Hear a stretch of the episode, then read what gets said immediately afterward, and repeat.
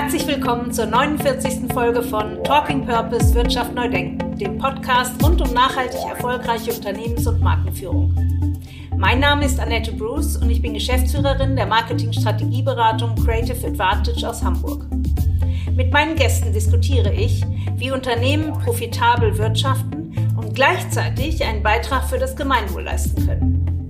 In den Gesprächen erhaltet ihr Einblicke in die Unternehmen und Organisationen, die den Mut haben, Wirtschaft neu zu denken und damit Teil der Lösung der drängendsten Probleme unserer Zeit sind. Mein Gast heute? Philipp Buddemeyer, Founder und CEO von Better Earth, einer Unternehmensberatung für die nachhaltige Transformation. Zusammen mit Katharina Beck, finanzpolitische Sprecherin der Grünen, hat er das Buch Green Ferry, das Ticket ins konsequent nachhaltige Wirtschaften geschrieben. Ein Grund ist natürlich der, dass ja heute sich schon abzeichnet, dass die Regulatorik anziehen wird, an vielen Stellen schon anzieht und dass Unternehmen, die jetzt vorangehen, sich jetzt ausrichten auf das, wie die Zukunftswirtschaft aussehen wird, eben Vorteile haben, weil sie eben nicht ad hoc und gezwungen nachziehen müssen, nachjustieren ähm, und dann Nachteile haben, sondern sich vorausschauend mit langem Atem und ruhiger Hand auf das einstellen und vorbereiten, was äh, kommt. Wie kommt nachhaltige Veränderung in die Welt? Ist die zentrale Frage, der die beiden Autoren im Buch und wir in der heutigen Folge nachgehen.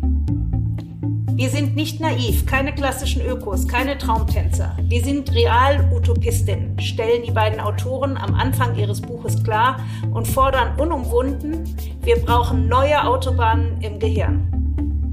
Erfahrt im Podcast, warum wir laut Budemeyer eine normativ-ethische Haltung statt Profitmaximierung benötigen und warum das Credo Impact First statt Profit First sein zentrales Prinzip ist.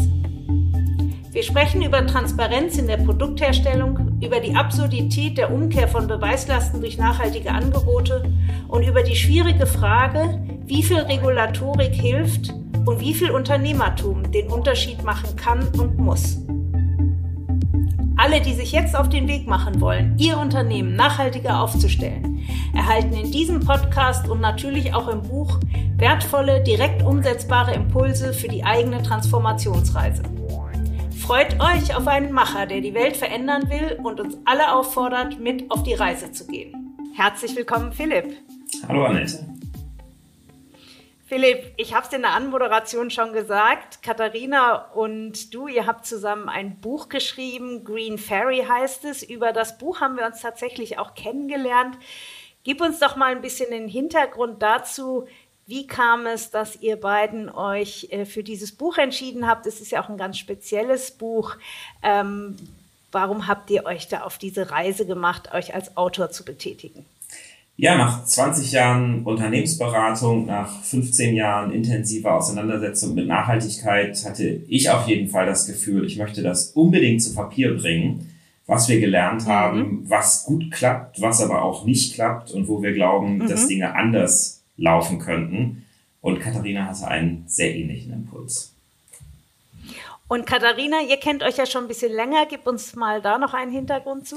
Ja, wir haben uns tatsächlich bei meinem quasi vorletzten oder letzten Arbeitgeber kennengelernt, Accenture Strategy. Da haben wir zusammen in dem Team Nachhaltigkeit, dem Nachhaltigkeitsteam, Nachhaltigkeitsberatung eben gemeinsam gemacht. Ich bin dann 2019 rausgegangen und sie eben 2020 und dann saßen wir im Sommer 2020 beim Abendessen zusammen und ich habe ihr mhm. gesagt, Katharina, ich muss dich was fragen. Und sie meinte, Philipp, ich möchte dich auch was fragen. Dann habe ich sie gefragt, Katharina, möchtest du ein Buch mit mir schreiben? Und sie meinte, es kann doch nicht sein, ich wollte dich genau das gleiche fragen. Das ist ja echt ein Koinzidenz. Klang, klang fast gerade so, als wolltet ihr euch gegenseitig einen Heiratsantrag machen, aber ihr, ihr seid beruflich verbandelt. Auf jeden Fall, aber man muss schon auch sagen, zwei Jahre gemeinsam an einem Buch zu arbeiten, ist intensiv und äh, sie ist in einer Partnerschaft, ich bin in einer Partnerschaft. Ähm, das war tatsächlich rein berufliches Unterfangen, aber äh, das ist schon auch wirklich weil man einfach die gemeinsamen Gedanken abgleicht und zusammenführt in einem Buch, da muss man sich schon auch wirklich intensiv inhaltlich austauschen. Wir wollen ja heute uns auch über dieses Buch austauschen. Ähm, es ist ein ganz besonderes Buch. Es ist kein, manche Nachhaltigkeitsbücher sind ja ein bisschen moralisch angehaucht, manche geben das Patentrezept. Was war eure Idee? Was für ein Buch habt ihr mit Green Fairy gestaltet? Ja, ich glaube, moralisch ist tatsächlich ein gutes Stichwort, weil wir wollten und möchten einerseits eben nicht moralisch sein im Sinne eines erhobenen Zeigefingers, wir glauben aber beide, dass neues Wirtschaften auch eine neue Haltung braucht. Und diese Haltung ist eine normativ-ethische Haltung. Und deswegen fangen wir damit in dem Buch auch tatsächlich an. Was ist eine normativ-ethische Haltung? Also für mich ist noch ganz, ganz präsent, als ich angefangen habe, BWL im Nebenfach zu studieren. Und dort hat eben der Professor in der ersten Vorlesung gesagt, also es gibt da so komische Ideen der normativen BWL. Das ist so ein Nischenthema. Da haben Leute mhm. Werte und handeln nach diesen Werten. Aber wir in unserem Studium kümmern uns um das, was heute die Wirtschaft ausmacht und wir gehen vereinfachend von der Idee der Profitmaximierung als zentrale Motivation wirtschaftlichen Handelns aus.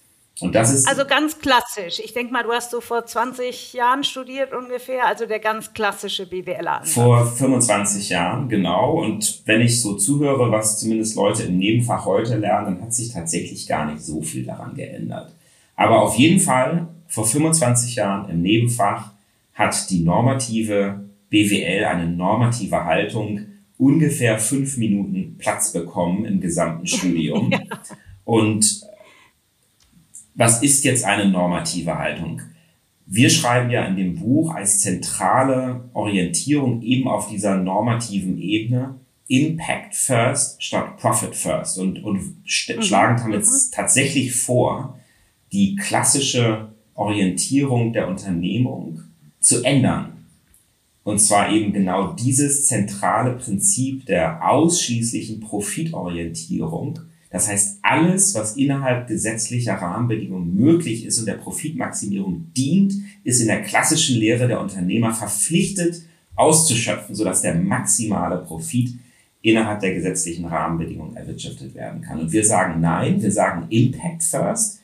Es ist doch, wenn wir uns orientieren an dem, was ein gutes Leben für alle ausmacht, eben zentral, dass sich Unternehmer und Unternehmerinnen orientieren an dem, was eben gutes Leben für alle Menschen innerhalb der planetaren Grenzen möglich macht und dann, wenn das sichergestellt ist, diese Impact-Orientierung zunächst und zuvorderst realisiert worden ist, dann sehr gerne Gewinne generieren, auch sehr viel Gewinne generieren, weil die sind dann überhaupt nicht schädlich, weil die finden innerhalb dessen statt, was halt innerhalb der planetaren Grenzen zum Wohle aller Menschen möglich ist. Philipp, ist das nicht unser Kernproblem, dass wir alles, was jetzt neu oder verändert werden soll, oder auch muss, weil es gibt ja nun einen Druck, etwas zu verändern, dass alles immer im Gegensatz zur Profitmaximierung gesehen wird. Ich finde, das ist diese, dieser ganz entscheidende Punkt. Ich könnte mir vorstellen, bei deinem ersten Satz hat manch einer Hörer hier auch gedacht, obwohl ich ja nur Hörer habe, die sich für das Thema Wirtschaft neu denken interessieren, hat trotzdem vielleicht einer gedacht, oh, was ein Träumer. Das geht doch gar nicht. Ähm, ist das nicht ein zentrales Problem in dieser ganzen Thema, Thematik Wirtschaft neu denken, nachhaltiger Wirtschaften, purpose-orientiert Wirtschaften, dass es immer gesehen wird als ein Konterpunkt zur Profitorientierung? Also ich würde tatsächlich sagen, das ist nicht nur ein Problem, was so gesehen wird, sondern das ist natürlich tatsächlich ist so. auch in Teilen so. Wenn ich heute mhm. wirklich konsequent nachhaltig wirtschaften will, innerhalb der planetaren Grenze zum Wohle aller Menschen, dann ist das in einem hochkompetitiven Umfeld, wo andere Unternehmen eben das Maximale rausholen, was gesetzlich erlaubt ist, mhm. Arbeitsstandards mhm. so weit drücken, bis nur noch das gesetzlich geforderte Minimum gegeben ist, Umweltstandards so weit ausschöpfen, dass nur noch das gesetzlich geforderte Minimum gegeben ist. Und das ist in Deutschland natürlich an vielen Stellen recht hoch. Ich glaube, die Arbeitsbedingungen sind hier sehr gut. Die Umweltschutzstandards sind hier jetzt nicht perfekt und auch noch nicht ausreichend, um im Einklang mit den planetaren Grenzen zu wirtschaften, aber hoch, in vielen Ländern, aber nicht. Wenn ich also in einem hochkompetitiven Umfeld, wo andere das Maximale rausholen, was möglich ist, Unterschädigung oder in Kaufnahme der Schädigung von Umwelt und Arbeitsbedingungen, unter Aushöhlung der Arbeitsbedingungen, dann kann ich da als primär wirkungs- und nachhaltigkeitsorientiertes Unternehmen im Preiskampf nicht mithalten. Das ist tatsächlich so. Ja, hier sind wir ja im Grunde auch schon sehr beim Thema Lieferkette, denn viele Unternehmen sagen ja, ich meine hier, genau wie du es gesagt hast, Arbeitsbedingungen sind einfach gesetzlich geregelt, recht gut in Deutschland. Ähm, auch die Nachhaltigkeitsstandards äh, sind sicherlich nicht die schlechtesten weltweit. Ähm, wo ich meine Teile, wo ich meine Rohstoffe herhole, interessiert mich nicht. Ich kaufe das ja ein, da sind andere für verantwortlich. Das ist natürlich die ganz alte Haltung. Jetzt gibt es das äh, Sorgfaltspflichtengesetz, ähm, das ab nächstem Jahr ja scharf geschaltet wird. Und das verbessert jetzt nicht alles und gilt natürlich auch zunächst mal hier jetzt ähm, in Deutschland und damit der Supply Chain Due Diligence perspektivisch auch in Europa. Äh, da kommen schon nochmal zusätzliche Anforderungen auf Unternehmen zu. Ähm, aber klar, das ist natürlich ähm, jetzt nicht das, was dann alles plötzlich perfekt macht. Erzähl doch noch mal ein bisschen, wie ihr das Buch aufgebaut habt. Es hat ja einen ganz besonderen Aufbau und es ist auch nicht Zufall, dass es Green Ferry heißt. Ferry mit F-E-R-R-Y, hm. also nicht mit einem AI in der Mitte. Ähm, wie seid ihr da vorgegangen? Ja, also nochmal vielleicht auch, was war die Zielstellung? Weil ich glaube, die erklärt so ein bisschen, wie das Buch geworden ist. Ja. Also unsere Zielstellung war tatsächlich, zunächst mal EntscheiderInnen aus der Wirtschaft, Unternehmensinhaber, Führungskräfte eben zu inspirieren, zu motivieren und zu befähigen, konsequent nachhaltig zu wirtschaften. Mhm. Und daraus hat sich so ein bisschen abgeleitet, dass wir einerseits sehr umfassend das Thema Nachhaltigkeit beschreiben und andererseits aber den Versuch unternommen haben, das gleichzeitig auch sehr unterhaltsam zu machen. Und deswegen haben wir das als Reise beschrieben auf einer grünen Fähre, die eben unsere Zielgruppe, Entscheiderinnen aus der Wirtschaft, mitnimmt auf eine Transformationsreise. Und diese Transformationsreise besucht drei wesentliche Inselgruppen.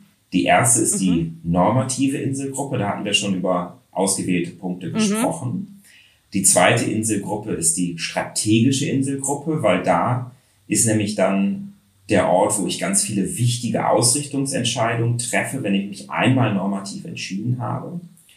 Und dann kommt die ganz wichtige operative Inselgruppe, wo es um die Verankerung der strategischen Ausrichtung und der normativen Haltung ins Tagesgeschäft, ins tägliche Tun entlang der gesamten Unternehmensfunktion, Einkauf, Produktion, Vertrieb, aber genauso Querschnittsfunktionen wie R&D, Finanzen, HR und so weiter geht. Du bist ja schon, hast ja vorhin auch gesagt, schon seit 15 Jahren in der Nachhaltigkeitsberatung tätig. Wo hapert es denn am meisten bei den Unternehmen? Ist es das fehlende Wollen? Ist es die normative, die strategische oder die operative, um mal in der, in der Sprache zu bleiben, Inselgruppe? Wo äh, scheitern Unternehmen? Wo, wo ist das, liegt das größte Problem? Ja, tatsächlich überall. ähm, und dann kann man immer so ein bisschen gucken, es gibt halt echte Pionierunternehmen, die wirklich auf fast allen Ebenen im Sinne der Nachhaltigkeitstransformation schon ganz, ganz große Vorleistungen erbringen und wirklich vorangehen. Dann gibt es viele Unternehmen. Willst du da vielleicht mal ein Beispiel? Wen siehst du da zum Beispiel? Sehr gerne. Also wir haben für das Buch tatsächlich 25, 30 Personen gesprochen und Interviews geführt und dann diese Unternehmen auch beschrieben. Aus dem deutschen Kontext zum Beispiel, wer uns extrem gut gefallen hat, als auch ein bisschen etablierteres Unternehmen ist die GLS Bank, die mhm. sich sehr, sehr klar inhaltlich, also deswegen im Markt ist, weil sie eben einen neuen Impuls aus dem Finanzsektor für die sozial-ökologische Transformation der Wirtschaft leisten will. Und das klar auch in Ziele, Ambitionen übersetzt hat und mhm. auch sehr klar in operativen Entscheidungen wie der täglichen Kreditvergabe ähm, dann eben verankert und umgesetzt hat. International natürlich immer wieder und auch wir haben mit dem äh, äh Chief Philosopher Officer von Patagonia gesprochen, mhm. der uns sehr schön auch nochmal die Patagonia-Geschichte erzählt hat. Auch die ist ja wahnsinnig beeindruckend, wo man dann irgendwie sehr schön sehen kann, dass eben die zentrale Mission und das Wollen des Unternehmens, einen Beitrag zu leisten zu einer besseren Welt eben in den Angeboten, Reparaturangebote, um nur ein Beispiel zu nennen, aber genauso der Materialauswahl, Recyclingmaterial, regenerative Landwirtschaft, da wirklich auch in diesen alltäglichen Entscheidungen das konsequent umgesetzt wird. Das heißt nicht, dass immer alles klappt, aber das heißt, dass das Zielbild klar ist und dass immer wieder der Versuch unternommen wird, das im täglichen Tun eben auch umzusetzen. Ihr sagt ja im Buch, es braucht neue Autobahnen im Gehirn. Jetzt hast du drei schöne Beispiele genannt von Unternehmen, bei denen das offensichtlich geklappt hat. Wo siehst du denn den entscheidenden Ansatzpunkt, wenn ein Unternehmen sich auf den Weg machen möchte, nachhaltiger zu agieren? Ja, dann ist es tatsächlich auch in der Reihenfolge, in der wir das beschreiben, wirklich erstmal zentral zu sagen, ich will das. Weil das, was wir mhm. heute erleben, ist ja eben die alte Haltung, die sagt, Unternehmen sind ihren Anteilseignern verpflichtet und damit eben auch verpflichtet oder primär und zuvorderst ihren Anteilseignern verpflichtet und damit eben auch verpflichtet, das maximal Mögliche innerhalb der gesetzlichen Rahmenbedingungen zu tun. Der Umkehrschluss daraus ist ja, dass sich nur dann etwas ändert, wenn sich die gesetzlichen Rahmenbedingungen ändern. Und deswegen ist das natürlich auch immer eine zentrale Forderung und die ist auch total richtig. Ja, wir werden nur in der Masse und in der Breite echte, substanzielle Veränderungen bekommen, wenn die gesetzlichen Rahmenbedingungen dieses vorgeben, weil das dann eben nachhaltiges Handeln nicht mehr optional macht, sondern verpflichtend. Aber bis das. Ja, das ist, lass uns, ja, lass uns mal bei dem Punkt bleiben. Ich, ich, durfte ja auch am Dienstag bei euch zu Gast sein. Der Food Harbor Hamburg hatte ja in Form von oder namens äh, Dr. Philipp Stratmann eingeladen mhm. ähm, zu einem Abend, ähm, wo unter dem Thema, wie kommt nachhaltige Veränderung in die Welt? Und ihr hattet da unter anderem auch euer Buch vorgestellt und ganz toll, Felix Ahler, CEO von Froster war da, mhm. die Ann-Kathrin mhm. Hutz war da, die Co-Founderin von Mashlabs. Also es war ein ganz toller Arbeit im, äh, Abend im Köln Haferland in Hamburg in der City. Da kam unter anderem ja diese Diskussion auch mhm. auf. Also sehr spannend. Die Forderung nach mehr Regulatorik, die Forderung nach mehr Gesetzen. Aber es kam auch der Konterpunkt auf, zu sagen, wenn wir alles jetzt regulieren, wenn wir für alles Gesetze machen, es, es wird für viele Unternehmen auch sozusagen die Unmöglichkeit des Weiterwirtschaftens bedeuten, weil je enger die Gesetze werden, desto wenig, geringer wird der unternehmerische Spielraum. Und ich glaube, diese Diskussion, die hat ja am, am Abend auch viele beschäftigt. Ähm, das ist ja eine ganz entscheidende Diskussion, wenn wir Wege suchen, in der breiten Masse nach vorne zu gehen. Denn da sind wir uns, glaube ich, alle einig, die, die paar schönen Vorzeigeunternehmen sind ganz toll mhm. und man braucht Vorbilder und es ist super, dass es diese Vorbilder gibt. Aber wir brauchen natürlich viel mehr. Wir brauchen, wir müssen in der Mitte der Gesellschaft ankommen. Wir brauchen viele Unternehmen, die sich auf den Weg machen. Aber wo, wo finden wir da die, die, den Weg, der dann auch zukunftsorientiert und uns auch noch weltwirtschaftsmäßig konkurrenzfähig hält? Denn auch das wird viel diskutiert. Was passiert mit dem Wirtschaftsstandort Deutschland? Bleiben wir konkurrenzfähig und äh, in, inwieweit ist die Regulatorik da gegebenenfalls auch ein Problem? Wie siehst du das? Ja, das ist eine total wichtige und auch sehr viel diskutierte Frage und ich gehe da auch gleich drauf ein, aber nochmal ganz kurz im Buch versuchen wir, haben wir eine Überfahrt zwischen den Inseln und wir haben eine Überfahrt, die die systemischen Rahmenbedingungen diskutiert. Die sind total mhm. wichtig. Die verändern sich aber de facto im Schneckentempo und sind an vielen Stellen natürlich auch der Beeinflussbarkeit des Einzelnen entzogen. Und wir richten uns ja bewusst an Entscheider, Pioniere aus der Wirtschaft, die wollen und sie mhm. jetzt befähigen, trotz imperfekter Rahmenbedingungen loszulegen und das im Sinne der sozialökologischen Transformation Richtige zu tun. Das heißt, eure Idee im Moment ist schon, sich jetzt auf den Weg zu machen und nicht auf die Regulatorik zu warten. Absolut 100 Prozent Zustimmung. Und natürlich sagen wir auch, weil wir natürlich auch mal gefragt haben, warum sollte ich das denn tun? Ja, und, und wir können eben nicht versprechen, ja, mach das und dann machst du noch mehr Gewinne. Ja, sondern wir haben natürlich eine differenziertere Begründung, können wir gleich nochmal drüber sprechen, warum sich das für Unternehmen mhm. lohnt. Mhm. Aber ein Grund ist natürlich der, dass ja heute sich schon abzeichnet, dass die Regulatorik anziehen wird, an vielen Stellen schon anzieht. Mhm. Und dass Unternehmen, die jetzt vorangehen, sich jetzt ausrichten auf das, wie die Zukunftswirtschaft aussehen wird, eben Vorteile haben, weil sie eben nicht ad hoc und gezwungen nachziehen müssen, nachjustieren ähm, und dann Nachteile haben, sondern sich vorausschauend mit langem Atem und ruhiger Hand auf das einstellen und vorbereiten kommen, was äh, kommt. Da war jetzt der, der Mutmacher Philipp gerade am, am Mikrofon. Ja, äh, finde ich gut. Aber sag mal, ähm, jetzt zwischen großen und kleinen Unternehmen. Also bei den großen Dickschiffen, okay, die brauchen ein bisschen länger, aber die haben in der Regel das Kapital. Da ist es tatsächlich vielfach auch eine Frage des Wollens und, und, und der Attention äh, für die Themen. Bei kleinen Unternehmen, Montag, äh, Dienstag war ja Foodabend, da ging es ja hauptsächlich um Lebensmittelindustrie. Da hört man von vielen kleinen Unternehmen aber auch, dass sie das gar nicht erfüllen können, die Auflagen. Gerade jetzt im Beschaffungsmarkt, wenn man jetzt an einen kleinen Gewürzhändler oder Teehändler oder so denkt, der also auch ja Beschaffung weltweit hat, ähm, weil der Konsument noch nicht bereit ist, die dann daraus resultierenden deutlich höheren Preise zu bezahlen. Wie siehst du das? Ja, das ist ein riesiges Dilemma. Und da kommen wir natürlich genau dazu, dass keine Regulierung schlecht ist und dass zu viel Regulierung schlecht ist. Mhm.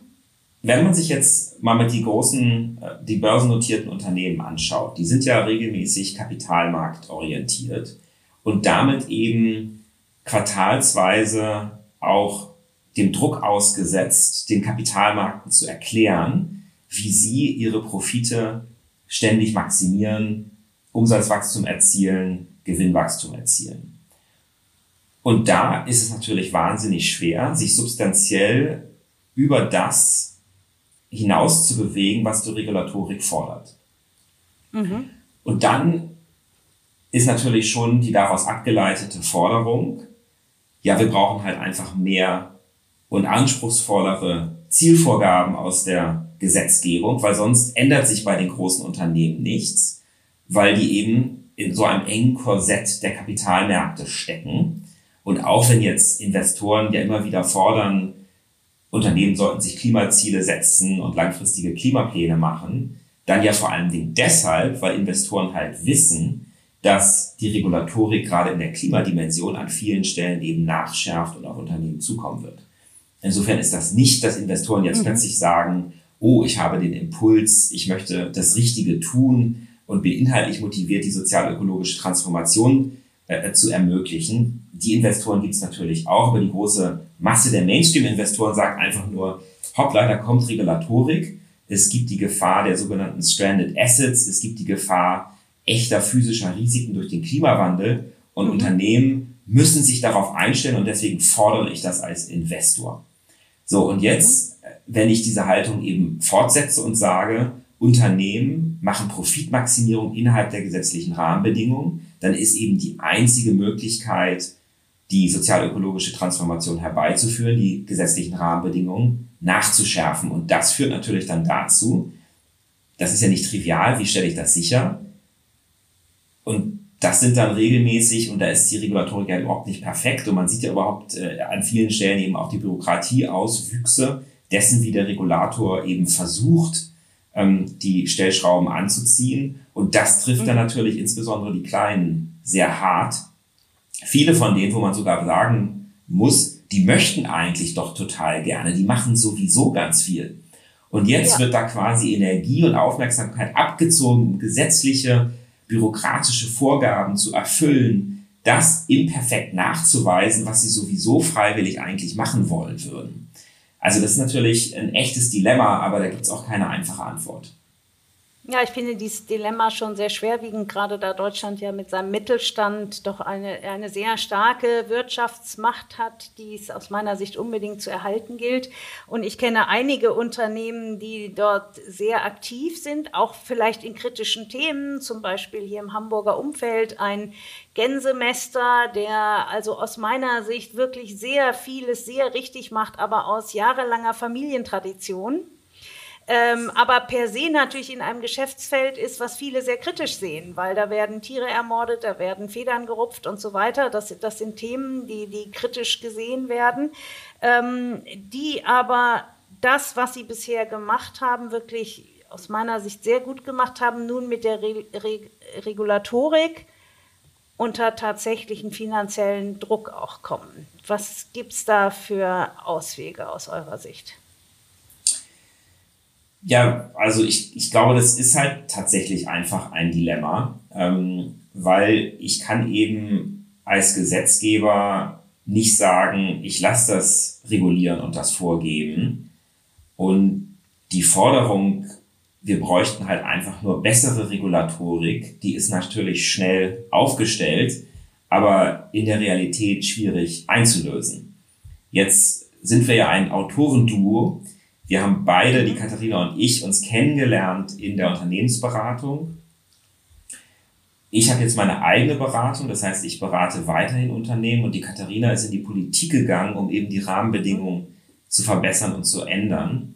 Ähm, aber ich erlebe natürlich im Austausch mit ihr, dass das im täglichen Tun einerseits auch wiederum sehr viel Kompromissbereitschaft erfordert und andererseits natürlich auch wahnsinnig schwierig ist, äh, weil riesengroße Beharrungskräfte ähm, dort einfach am Werk sind und das natürlich auch der vorhin angesprochene Punkt sehr schwierig ist zu sagen, ich gehe jetzt hier in Deutschland massiv voran, ich muss das aber europäisch harmonisieren und ich muss gleichzeitig sicherstellen, dass die Wettbewerbsfähigkeit für diejenigen Produkte, die im Weltmarktwettbewerb stehen, eben nicht allzu sehr gefährdet wird. Ein ganz ein weiteres Thema, was viel diskutiert wird, ist ja das Thema Transparenz. Äh, es gibt viele Stimmen, die sagen, wenn wir transparenter in der Herstellung wären, zum Beispiel Thema, ich nehme jetzt mal Apfelsaft, Konzentrat kommt aus China, ist nicht nachweispflichtig, äh, wobei wogegen jeder Apfel im Supermarkt gekennzeichnet sein muss, wo er denn herkommt, wo er angebaut worden ist. Ähm, da, sind, da sind viele Stimmen, die da eine größere Transparenz fordern. Wie siehst du das? Hilft, könnte das helfen? Ja, und auch das ist de facto ein ähnliches Dilemma, weil ja, Transparenz ist hilfreich und Transparenz sicherzustellen ist aufwendig. Das heißt, auch da kann ich natürlich als kleines und aber auch als großes Unternehmen sehr schnell natürlich in hohe Aufwände reinlaufen, wenn ich entlang jedweden Schrittes transparent belegen und nachweisen muss, dass ich alles richtig gemacht habe. Trotzdem ist es ja ein Ansatz, der irgendwie unmittelbar einleuchtet. Das, äh, es wird ja auch häufig gefordert, der Konsument soll den Unterschied machen. Ich wehre mich da immer ein bisschen gegen. Mhm oder nicht nur ein bisschen, sondern ich wehre mich dagegen, weil der Konsument, wenn er nicht aufgeklärt ist, wie soll er denn den Unterschied machen? Wenn er den Apfelsaft kauft, schön naturtrüb, vielleicht noch bio und ihm keiner sagt, wo das Konzentrat herkommt oder wie weit es gereist ist, ökologischer Fußabdruck und so weiter. Ähm, die, diese Verantwortung wird ja vielfach auf den Konsumenten abgeschoben und äh, der Konsument, wir reden hier von 80, 83 Millionen Menschen, soll praktisch durch sein Kaufen die Veränderung in der Wirtschaft herbeiführen. Ist das ein sinnvoller und gangbarer Weg aus deiner Sicht? also, ich glaube, wir brauchen einfach, weil wir so eine massive Transformationsaufgabe vor uns haben, brauchen wir alle Kräfte gleichzeitig. Wir brauchen anspruchsvollere und bessere Rahmenbedingungen und Regulatorik. Wir brauchen mutige, vorausschauende Pioniere und Macherinnen in der Wirtschaft. Und wir brauchen natürlich die begeisterten Konsumentinnen und Konsumenten, die sagen, ja, ich honoriere auch eben diesen Einsatz und kaufe das, was gut für mich regelmäßig, aber eben auch gut für die Lieferkette und für den Planeten ist. Aber dafür brauchst du dann zum Beispiel auch wieder Transparenz, damit ich überhaupt weiß, was ich kaufe. Absolut. Transparenz, ein Markenversprechen. Mhm. Und ich glaube, die Kombination aus, ich habe echte Informationen und kann mich entscheiden und ich habe einfach auch strahlkräftige Marken, die dafür stehen, dass eben das Produkt verantwortlich erzeugt ist. Ich glaube, diese Kombination ist total wichtig. So, jetzt haben wir über so ein paar Hintergrundthemen gesprochen, ähm, aber Firmen und Menschen, die jetzt hier zuhören, die werden sich ja sicherlich fragen, was kann ich jetzt tun?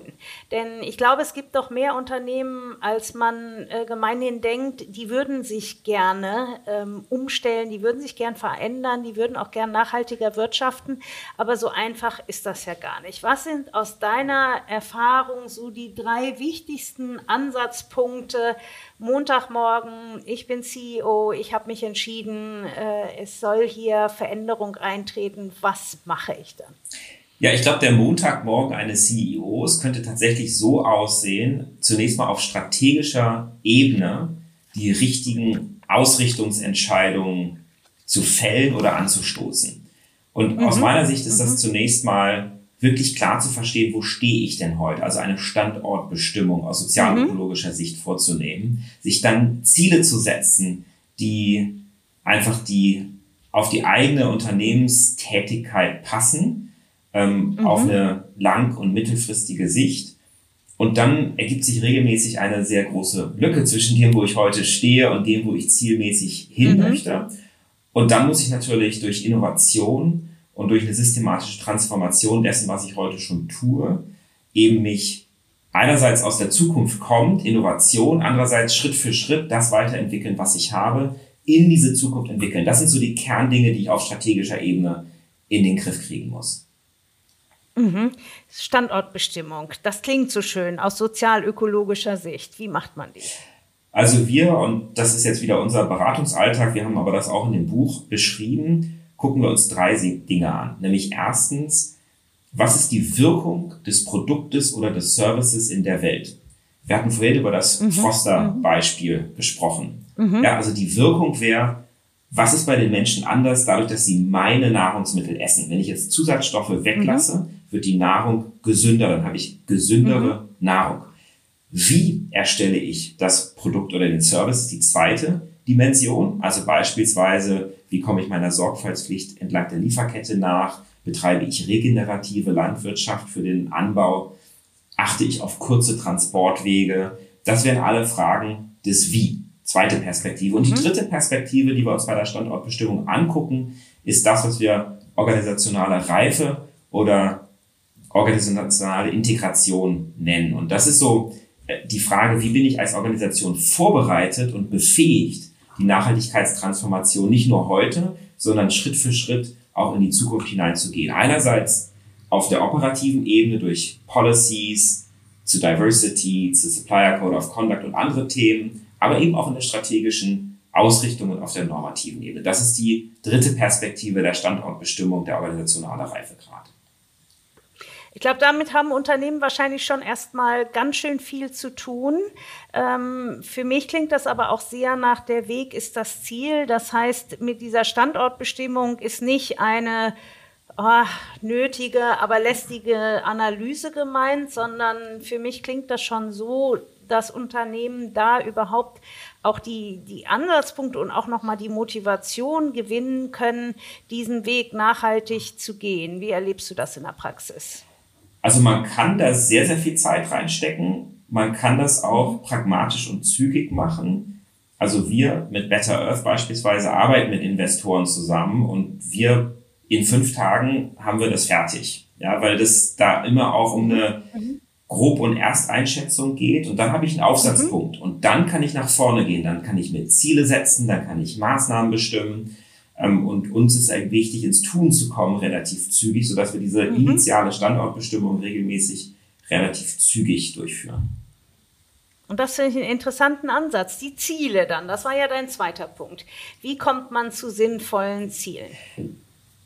die leiten sich einerseits eben ab aus dem, was die Zukunftswirtschaft ausmacht. Und das kann ich ja auf einer abstrakten Ebene formulieren und sagen, das gute Leben für alle Menschen innerhalb der planetaren Grenzen und natürlich profitabel für die Unternehmen. Und dann kann ich das übersetzen in das, was das heißt für mich als Unternehmen. Ja, also wenn ich mhm. jetzt nochmal das Foster-Beispiel, wo wir da jetzt äh, mehrfach drauf äh, zurückgekommen sind, nehme, dann könnte ich ja sagen, ich will wirklich nährende, gesunde Nahrungsmittel zu erschwinglichen Preisen die naturpositiv in der Herstellung sind. Naturpositiv als Langfristambition. Mhm, mh. So, und dann habe ich aber eine Ambition formuliert, die erstmal, das habe ich heute noch nicht. Also Froster vielleicht mehr als andere. Ja, aber naturpositiv ist Froster im Tun, im Erbringen der Lebensmittel heute auch nicht, weil das, da ist die Lieferkette noch gar nicht. Ja, und dann kann mhm. ich das runterbrechen und sagen, was sind jetzt die Unterdimensionen davon? Ja, dann kann ich zum Beispiel sagen, ich habe so und so viel Prozent der Nahrungsmittel, die ich mache, sind aus ökologischem Landbau oder aus regenerativer Landwirtschaft. Ich habe so und so viel Anteil meines Produktportfolios, das kommt aus einem Umkreis von 100 Kilometern beispielsweise. Ich reduziere den Anteil pflanzlicher Proteine, äh, sorry, tierischer Proteine beispielsweise. Mhm. Und damit kommen wir dann auch schon zu dem nächsten Punkt, nämlich Innovation und Portfoliotransformation, weil genau dann fängt ja an, dass ich das ändere, was ich tue. Ja, weil ich die Langfristambition, die sehr abstrakt ist, naturpositive Lebensmittelerzeugung, übersetzt mhm. habe in konkrete Mittelfristziele, wie beispielsweise mindestens 50 Prozent aus biologischer Landwirtschaft und regional herbeigeschafft. Mhm. Und dann muss ich halt gucken, okay, wie kriege ich das jetzt in Lebensmittelprodukte, die schmecken und erschwinglich sind. Und dann ist doch auch noch der Punkt, wie erzähle ich es meinem Konsumenten, oder?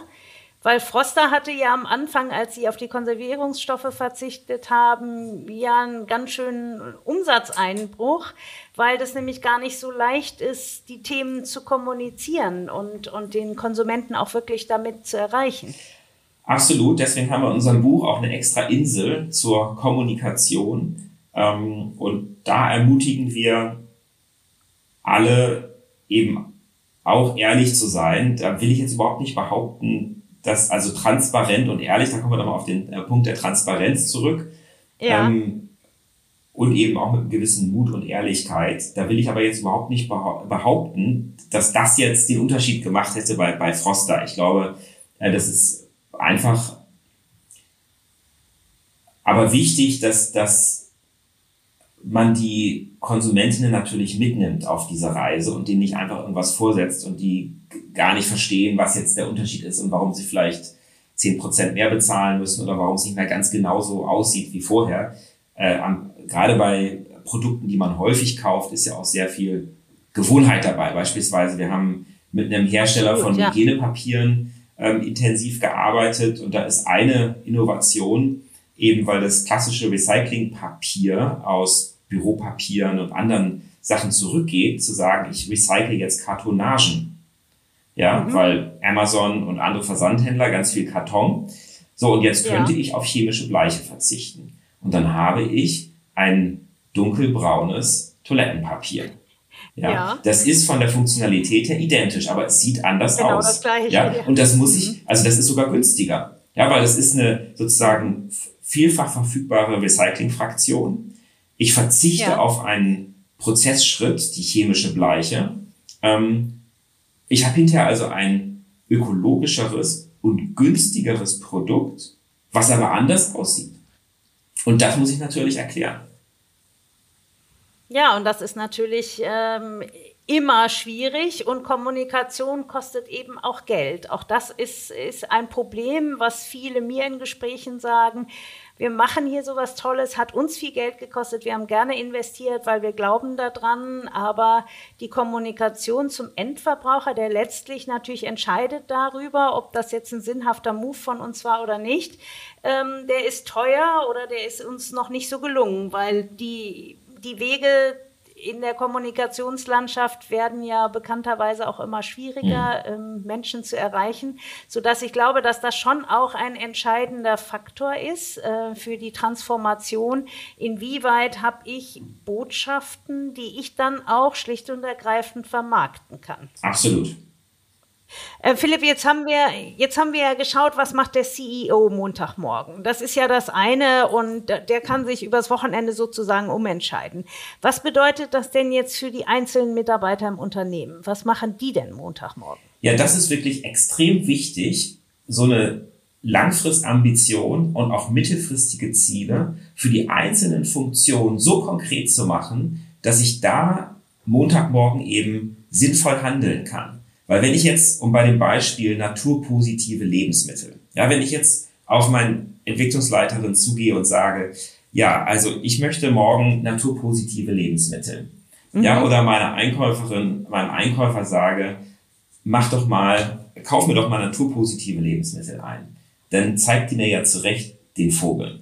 Ja, und wenn ich das ja. aber runterbreche und sage, das können wir jetzt mal konkretisieren und wir haben jetzt zum Beispiel einen Anteil von unter zehn Prozent von Produkten, die aus einem Radius 100 Kilometer eingekauft werden. Und den wollen wir im laufenden Geschäftsjahr, diesen Anteil wollen wir im laufenden Geschäftsjahr verdoppeln. Das ist total konkret. Da brauche ich natürlich die Informationen, wo kommen meine Sachen her, aus welcher Distanz.